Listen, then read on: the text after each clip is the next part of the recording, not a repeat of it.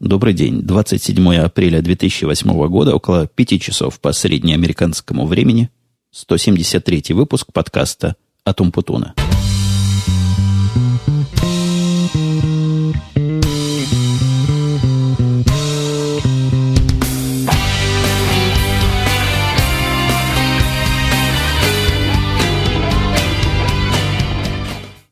Да-да, знаю, знаю, грешен, грешен невыносимо поздно и совершенно не в дугу этот подкаст выходит. Для меня он все-таки вполне покрывается моим принципом выпускать по подкасту каждую неделю.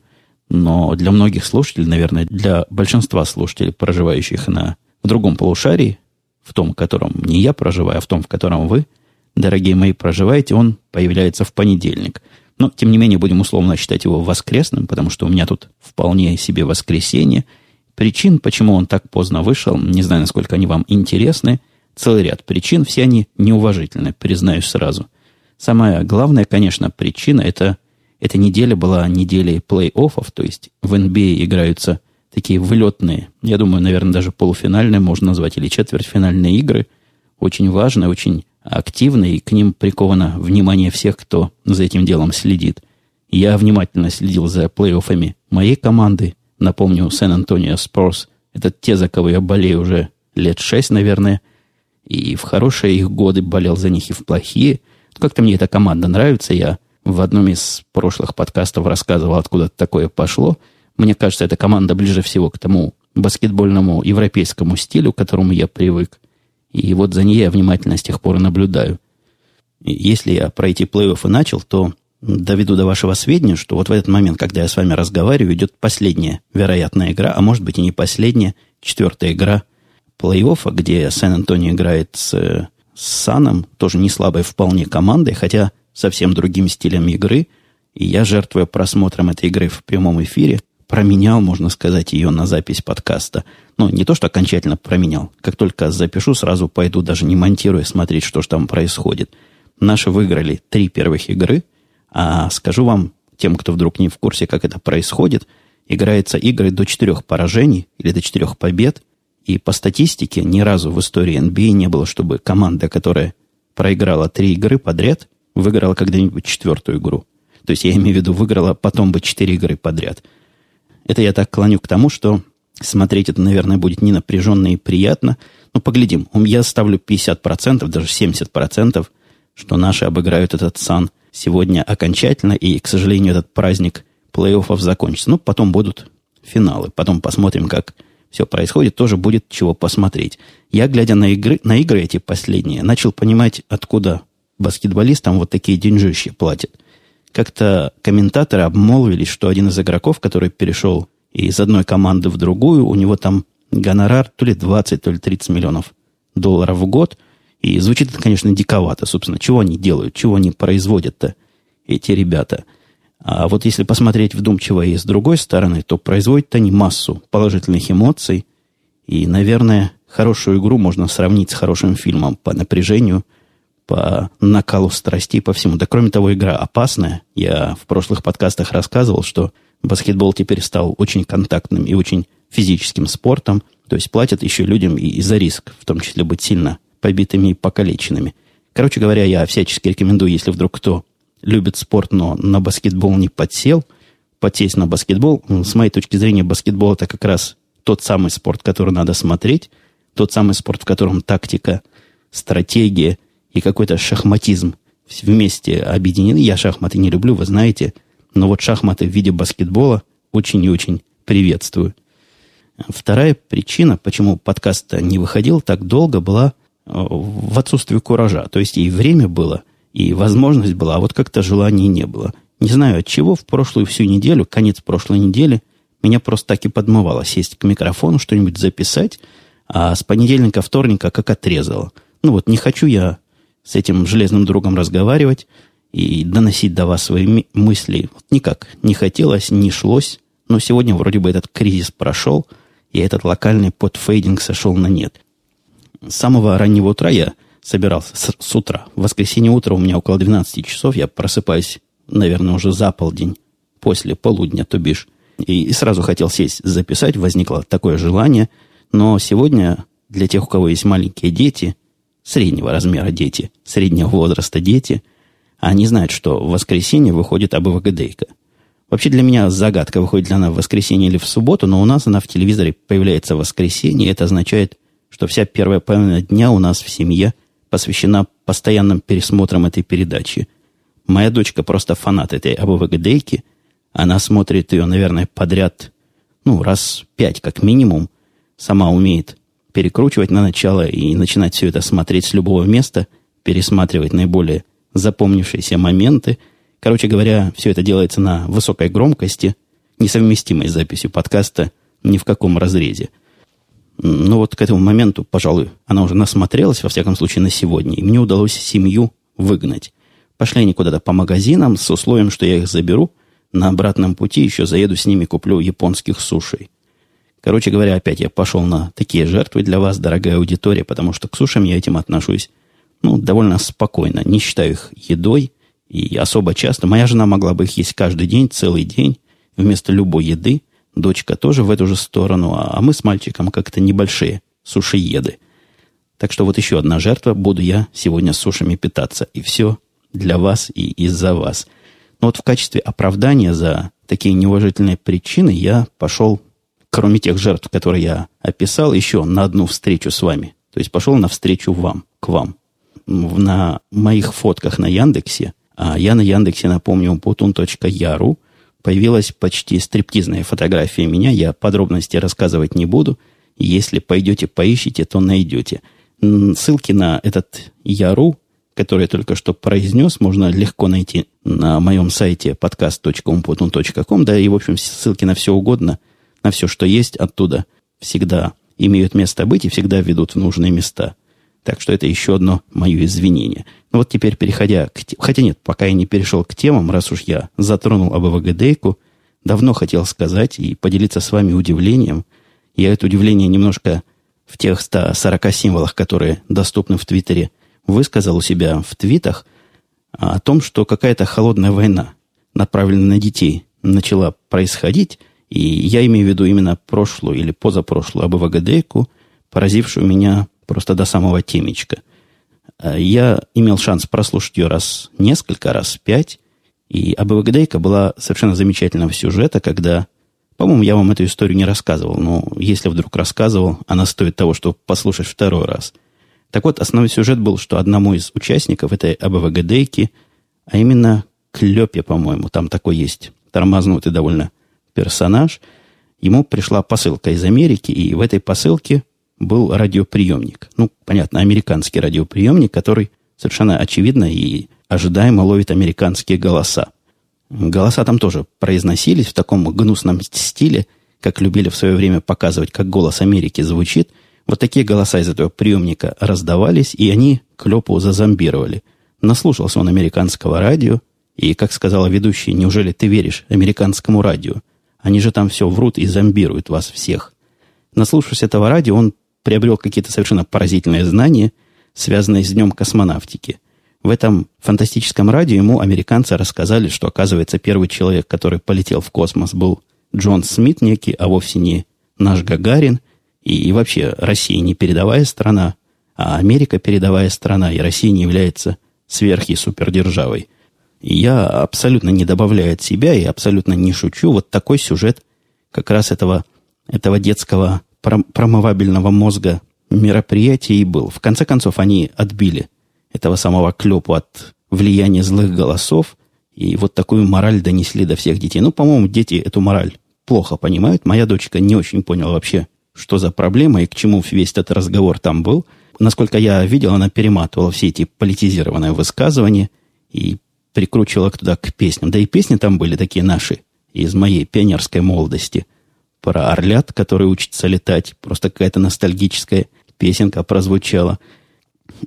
И, и вот меня только один вопрос мучает в результате, вследствие всего этого дела. Это авторы передачи сами додумались до такого сюжета или им кто подсказал? Вот меня технологии интересуют. То есть есть какие-то какие начальники, которые говорят, надо вот такое устроить, и вот такое устраивается, или авторы и режиссеры, директоры передачи сами понимают, куда ветер дует, и разворачивают паруса в соответственную сторону. Если вдруг кто знает, как это происходит все в жизни, какая там технология процесса и технология принятия вот таких странных решений, делать вот такие странные, ну, просто убогие, я бы сказал, передачи с сюжетной точки зрения, дайте мне знать, мне просто интересно, и любопытство гложет все мои места. И из заметных таких событий, которые со мной я сам себе на этой неделе произвел, это были две покупки. Я занимался любимым американским занятием, шопингом. Первый раз пошопал для себя, второй раз для работы. Шопание для себя выглядело как покупка мыльницы. Будьте смеяться, будьте издеваться, но я любитель цифровых камер и любитель качества во всем, в том числе и в картинке, пошел и купил себе фотоаппарат. Долларов 250, по-моему, стоит, фирмы Nikon, то ли S600 какой-то, с каким-то трехкратным зумом, но главное, главное у меня к нему претензия, не претензия, требование, чтобы можно было всегда с собой таскать, потому что с покупкой большого фотоаппарата и с переходом с моего прошлого, ну, относительно маленького по сравнению с этой огромной Sony A100 камерой, кодеком, кодек, по-моему, у меня был, и я стал замечать какое-то резкое уменьшение количества фотографий, произведенных на единицу времени. Возможно, оно как-то выражается в более высокое качество. Я не знаю, я тут небольшой ценитель своего собственного фототворчества. Но если вдруг видишь какой-то сюжет, фотографировать его я собирался айфоном. Но это, это вообще никуда не годится. То, что айфоном сфотографировал, не то, что людям показать, самому посмотреть потом стыдно. iPhone никак не подходит ни для чего. Ни для репортажной съемки, ни для зарисовки, вообще ни для чего. Ситуации, в которых фотографии получаются более или менее достойны, они настолько узки, и настолько далеки от народа и от реальности, от физического освещения реального, что, ну, что просто нет. Нет такой ситуации, когда можно айфоном хорошо сфотографировать. Так что теперь являюсь я владельцем гордым мыльницы. Есть у меня и мыльница, которая всегда с собой. И это хорошо. Я уже несколько таких мини-репортажей завел. Теперь их сортирую, может, выложу куда-нибудь.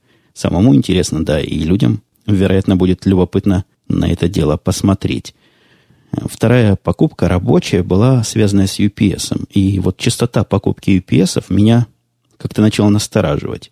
По-моему, я уже как-то делился, что UPS в последнее время работают все меньше и меньше времени. Не то, что я их стал сильнее нагружать, я подозреваю просто, что качество выполнения самих батарей или самих UPS кардинально ухудшается. Раньше у меня был UPS этой же самой фирмы, APC, по-моему, называется, самая известная здесь фирма – UPS это я для некомпьютерной аудитории переведу бесперебойные источники питания. С одной стороны включаешь его в электрическую розетку, с другой стороны к нему подключаешь все свое компьютерное и всякое прочее разное оборудование. Так вот, первые UPS у меня работали, ну, год, полтора, два. Потом, конечно, батарейка сдыхала, приходилось либо батарейку менять, либо UPS, что я обычно и делаю. Найти батарейку какому-то устаревшему UPS, это должно вам занятие не такое уж и простое – а в этот раз последнему UPS, на котором сидит серьезная вещь, сидит сервер, который у меня в подвале, тот самый сервер, на котором радио T, тот самый сервер, на который Tips сидит и хостится. Этот самый UPS приказал долго жить, стал пищать всеми своими лампочками и просить батарейку срочно заменить, потому что она не держит уже вообще ничего. Но кроме таких личных вещей, у меня на этом UPS еще один компьютер есть, еще один несколько терабайтовый рейд, на котором я некие удаленные копии рабочие храню, ну, чтобы не хранилось все в одном месте. Вот в доме у меня есть совершенно аварийная копия всего, чего мы делаем, и всего, чего стоит сохранять. Поехал я в магазин за рабочий счет, купил UPS, самый большой, который смог найти, с одной стороны, и такой, который мог бы донести до машины. Но они все сейчас не очень тяжелые, стали какие-то они более компактные. Купил на полтора KVA, да, 1500 вольт-ампер – Э, устройство такое подъемное вполне, килограмм 10 всего весит. Поставил, включил. Включаешь, не работает. То есть оно пищит, что батарейки нет или батарейка пустая. Никакой инструкции, как эту батарейку подключить и почему она пустая, и вообще где она, не приводится к UPS. То есть есть бумажка, в которой много чего интересного рассказывается. Рассказывается, как его подключить к компьютеру, рассказывается, как контролировать его состояние, рассказывается, куда чего включать сзади, а вот по поводу батарейки и внутреннего устройства ни слова. Но мы, опять же, не вчера родились и знаем, что батарейка должна быть внутри, должна быть подключена. С трудом я нашел отсек, где эту батарейку можно достать, и оказалось, что один проводок отключен. Я думаю, они делают это специально, чтобы батарея заряженная, которая к нему в комплекте идет, сама по себе не утекала. Но доложу вам, вставить вот этот разъем и потом батарейку загнать обратно, занятие оказалось, прямо скажем, нетривиальное. Явно не рассчитано на домашнего пользователя. Вот такое сделать далеко не всякий. Там надо было сильно подлезть туда вовнутрь, вставить клемму, накинуть на разъем. Короче говоря, не для домохозяек явно устройство и требует какой-то установки. Видимо, поэтому на UPS была такая марочка наклеенная, такая этикеточка, что для установки UPS вам бесплатно придет из этого магазина специалист и совершенно бесплатно все это подключит. Я не очень понимаю, зачем они сделали такой мудреный способ, который требует прихода специалиста во многих случаях. Кому это выгодно и какой в этом смысл, если специалист все равно бесплатный приходит? Почему не сделать было, как раньше, либо такой размыкатель, который вытаскиваешь в виде такой кнопочки, либо кнопку просто, которую нажимаешь или отжимаешь? Что-то что они не додумали или перемудрили здесь, на мой взгляд. Немножко трогая рабочие темы, потому что неделя была, как обычно, полная рабочая неделя.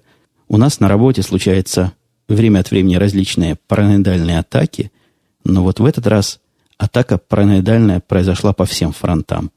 Прежде всего, у BlackBerry сменилось, сменился пароль, и пароль этот сменяется удаленно.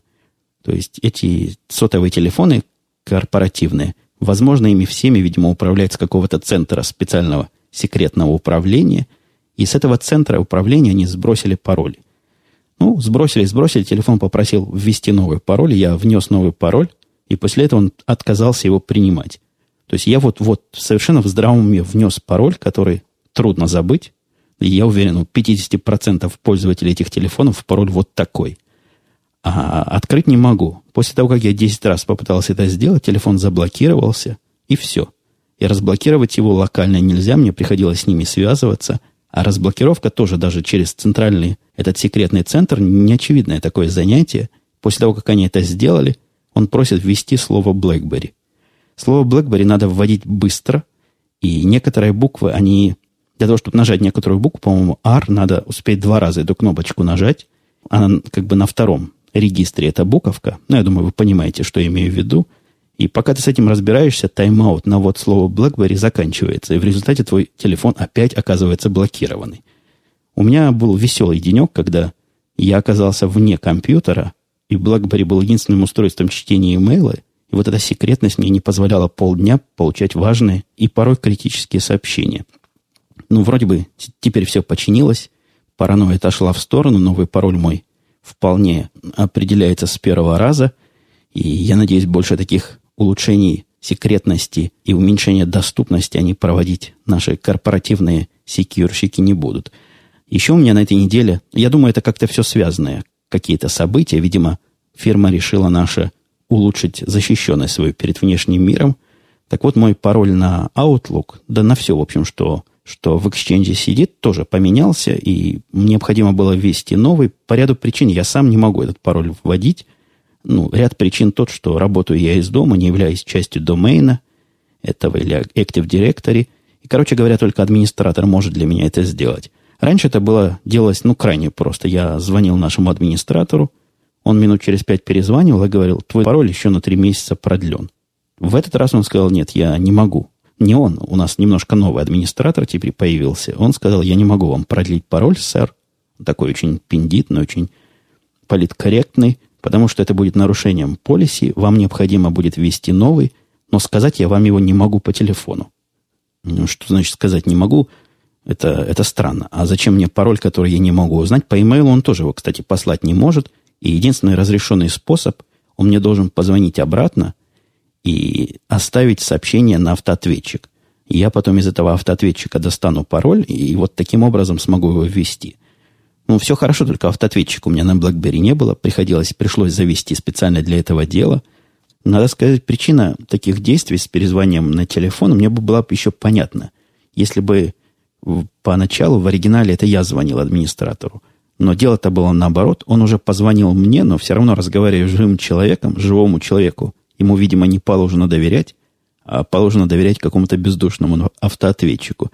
И я это считаю еще одним параноидальным фактом, и он с гордостью занимает свой достойный ряд в галерее глупостей прошедшей недели. Еще одно, что, наверное, тоже в эту галерею вполне может встать в один ряд, это замеченная мною тема на Хабре. Хабр – это habrahabr.ru, один из, да, наверное, пожалуй, самый центровой хай-тек IT-сайт. Ну, во всяком случае, я его за такого считаю.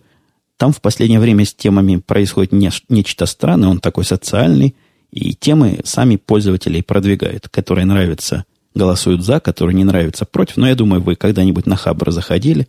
Это такое отклонение, такой аппендикс для тех слушателей, которые меня не с Хабра слушают.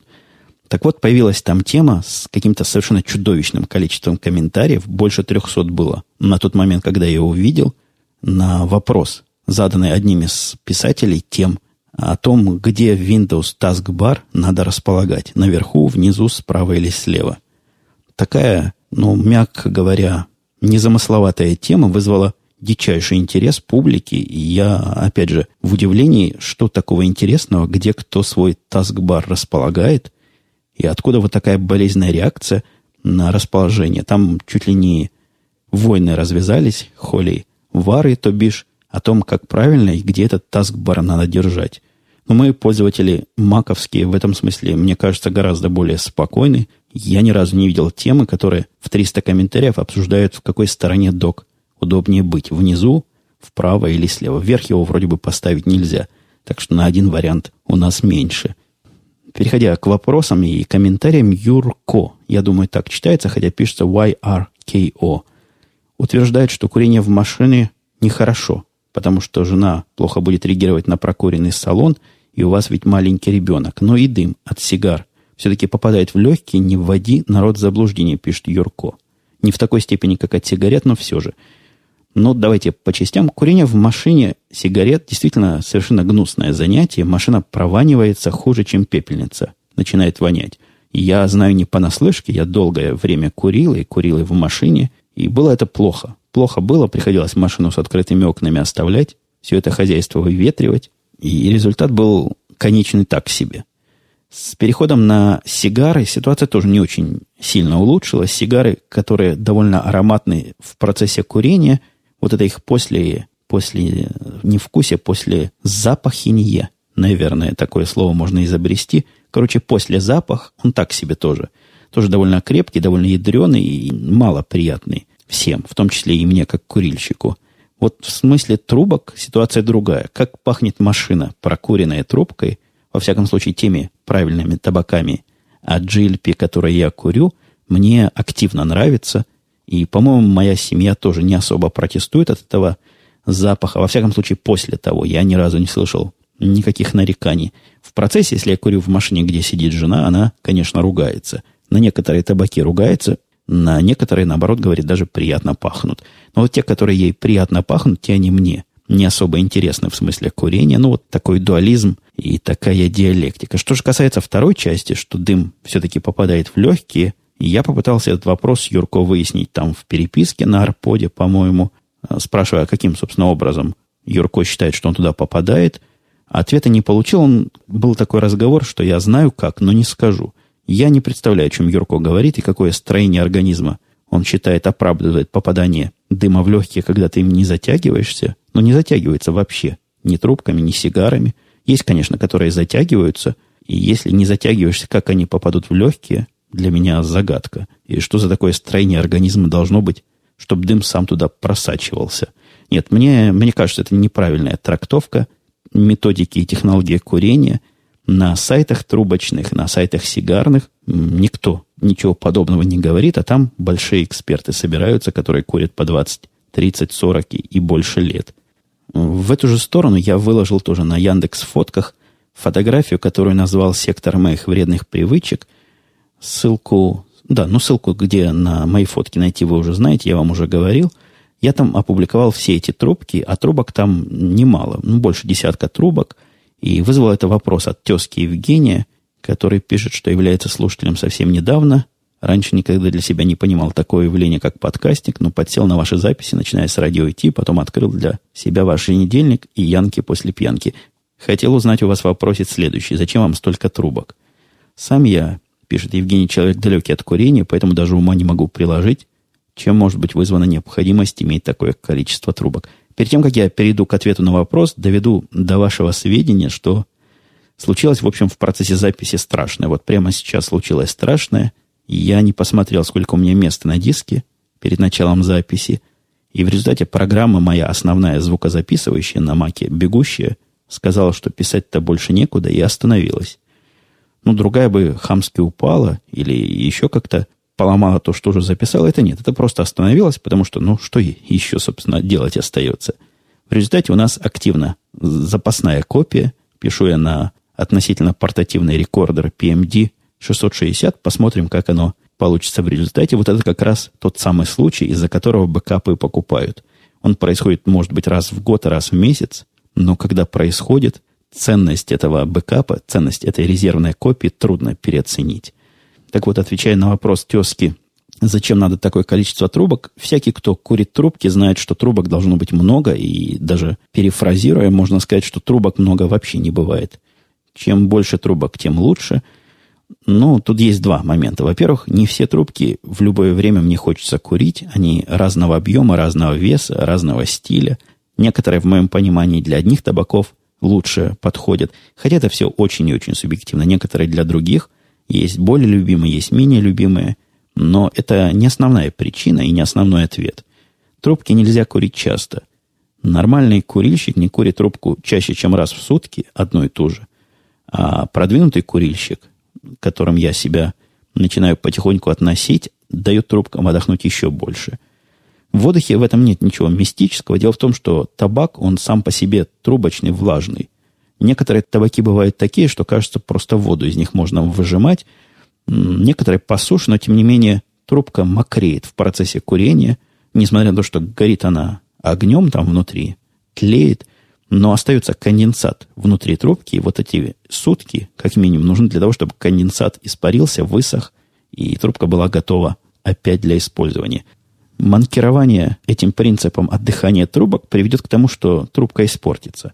То есть она станет неприятно пахнуть, станет невкусная в смысле курения, и крайне не рекомендуется никем, в том числе и не мной, делать это чаще. Но если, конечно, есть большая необходимость. Иногда я еду на работу, забываю взять с собой вторую трубку, и в результате у меня происходит между первой и второй прокуркой часов 8. То есть туда еду, и потом с работы обратно курю ту же самую трубку. Но это крайний случай, и мне заметна разница между сухой, нормальной, отдохнувшей трубкой и вот этим повтором, совершенно недостойным настоящего курильщика. Как-то у меня немножко вредная тема, но я надеюсь, дети возраста, которым курить нельзя, меня не слушают или уже выключили на момент моего курибельного аппендикса все это повествование. Слушатель RE7 пишет, здравствуйте, Умпутун, вы вскользь сказали о том, что курение трубки помогло вам избавиться от сигаретной зависимости. Не могли бы вы подетальнее об этом рассказать? Уверен, что это будет интересно не только мне. Спасибо. Но я вам сразу предупреждение дам, которое на трубочных табаках не пишут. А вот на сигарах, когда я сигары курил, было написано, имейте в виду большими буквами – Курение сигар не является альтернативой курению сигарет и не является способом выхода из никотиновой зависимости. На трубках такого не пишут, я не знаю почему, на трубочных табаках. А вот что касается сигар, действительно, я не смог сигарами отойти от курения сигарет. У меня не было такого момента, когда я курил только сигары, и ничего больше мне курить не хотелось и не надо было. С трубками все не так, потому что, во-первых, трубки курятся гораздо-гораздо медленнее, чем сигары, и гораздо менее активно это не я такой умный, это я начитался на форумах, хотя, конечно, и здравый смысл подсказывает то же самое. Никотин, тот самый никотин, ради которого в том числе и все это дело принимается вовнутрь, он поглощается гораздо медленнее и не так резко, не такой, видимо, резкий удар, и что-то там в организме отдыхает, отвыкает, то бишь, от приема никотина в больших порциях.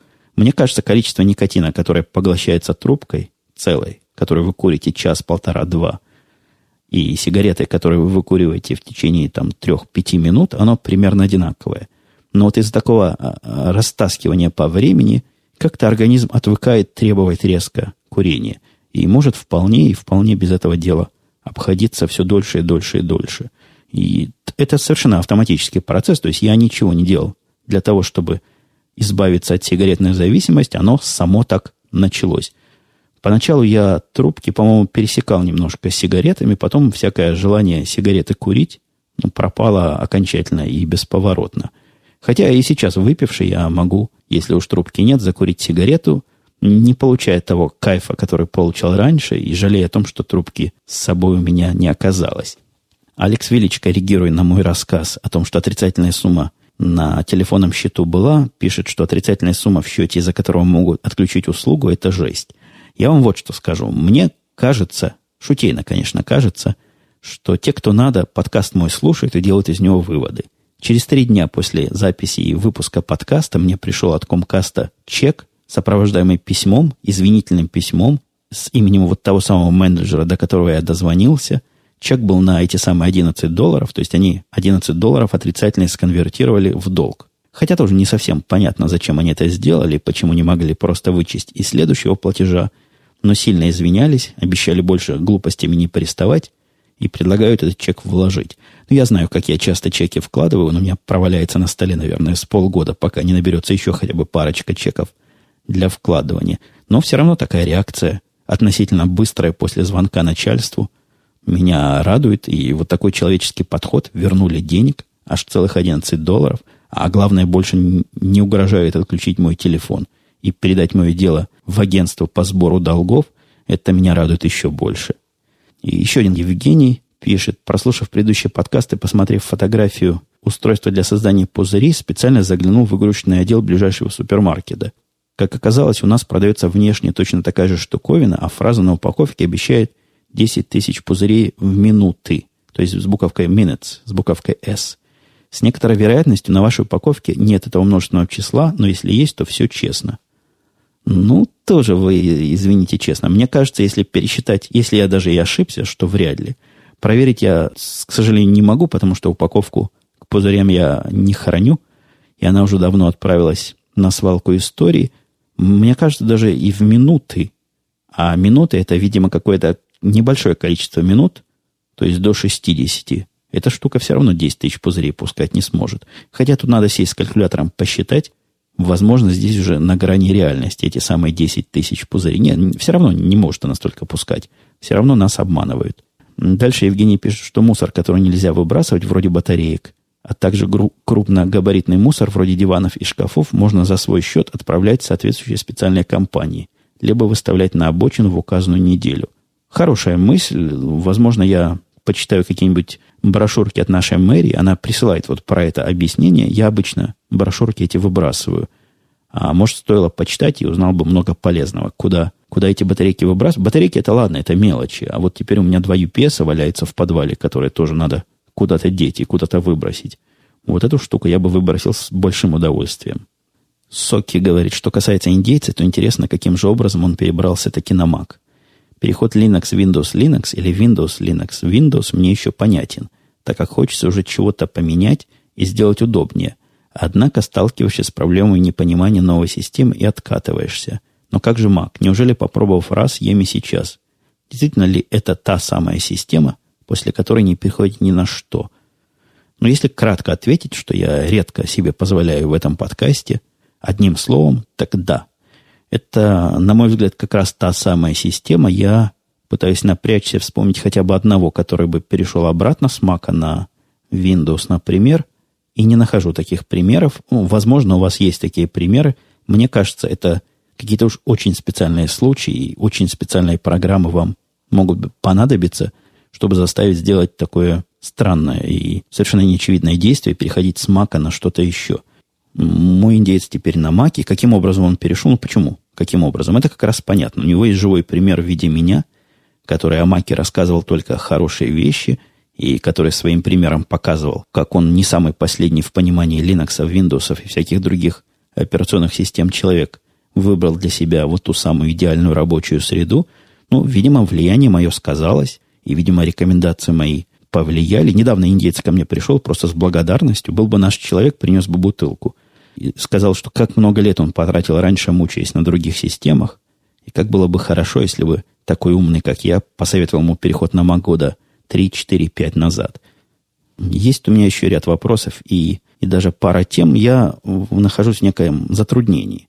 Этот прибор, на который я сейчас записываю, он лежит несколько сбоку от меня и показывает время не записи, а время оставшееся на карточке. В результате, сколько я говорю с вами, я понятия не имею, хронометраж контролировать не могу и, возможно, залезаю в какие-то дальние времена и совершенно неподходящие, не подобающие этому подкасту временные рамки. Но, тем не менее, поделюсь с вами неким беспокойством, что стал я в себе замечать тревожные черты. Вот буквально так у меня и написано в шоу-нотах. Тревожные черты. Последнее совещание, которое я провел со своими орлами, и которое обычно бывает у меня 15, но от силы 20 минут – я с удивлением обнаружил, что около 50 минут я совещался, и из этих 50 минут минут 40 говорил сам.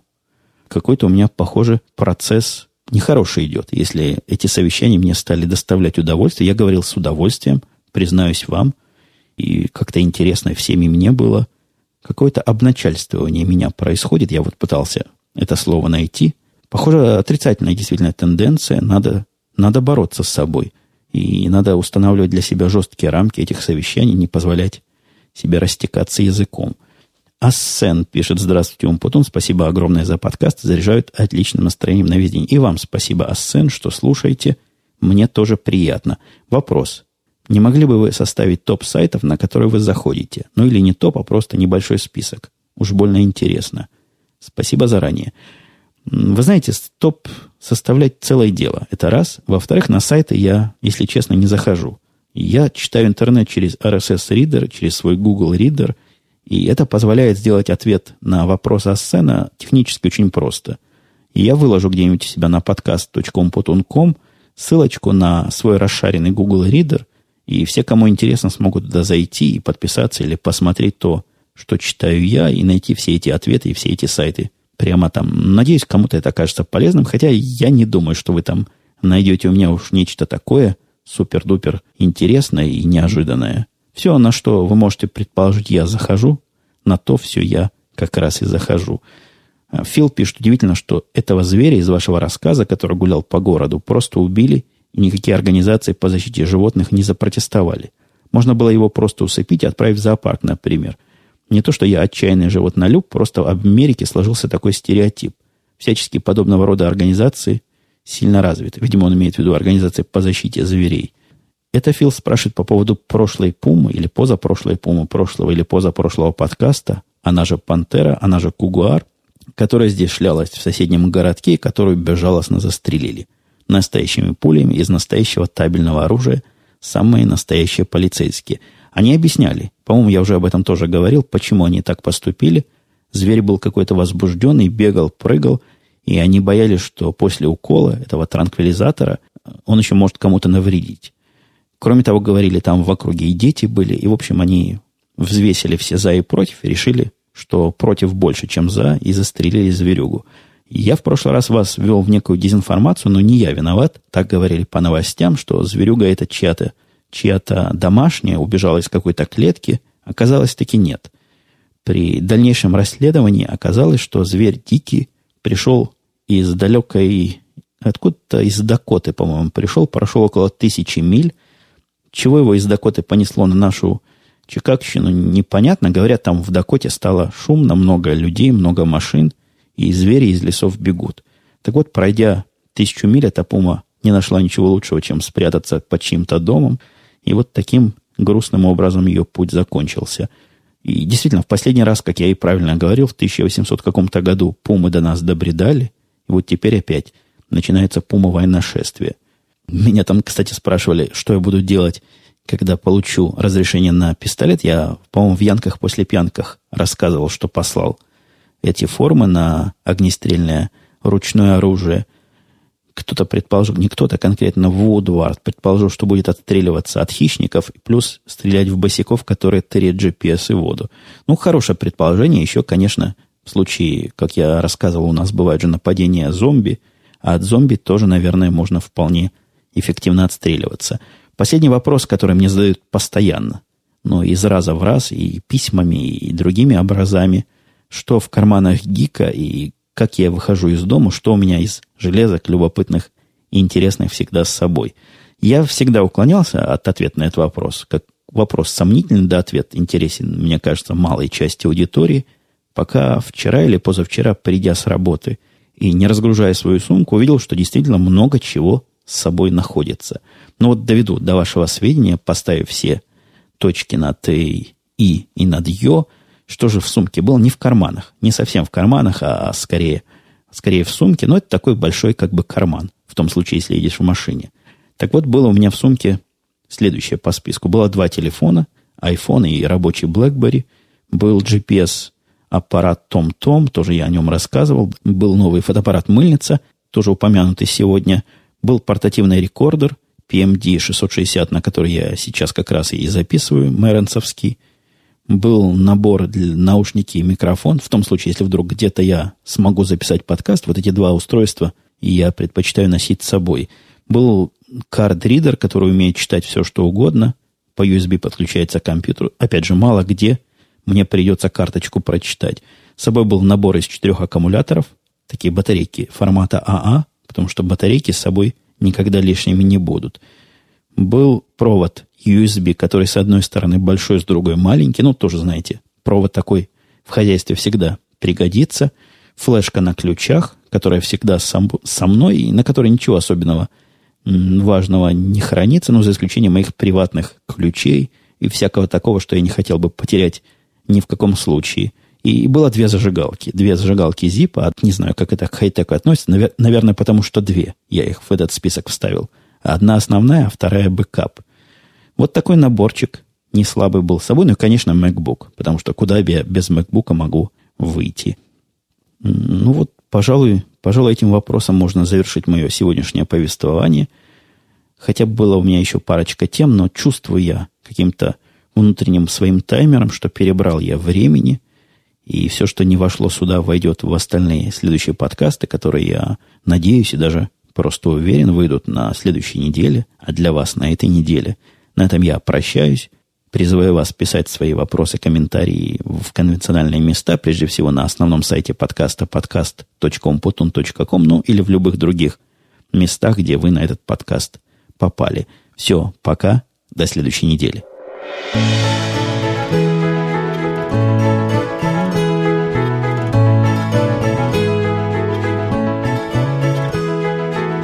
I heard you today. I don't know what I should say. I can't believe my ears. Mm, so I picked up my phone. I called everyone I know. Is it true after all these years? It was such a quiet little town before you came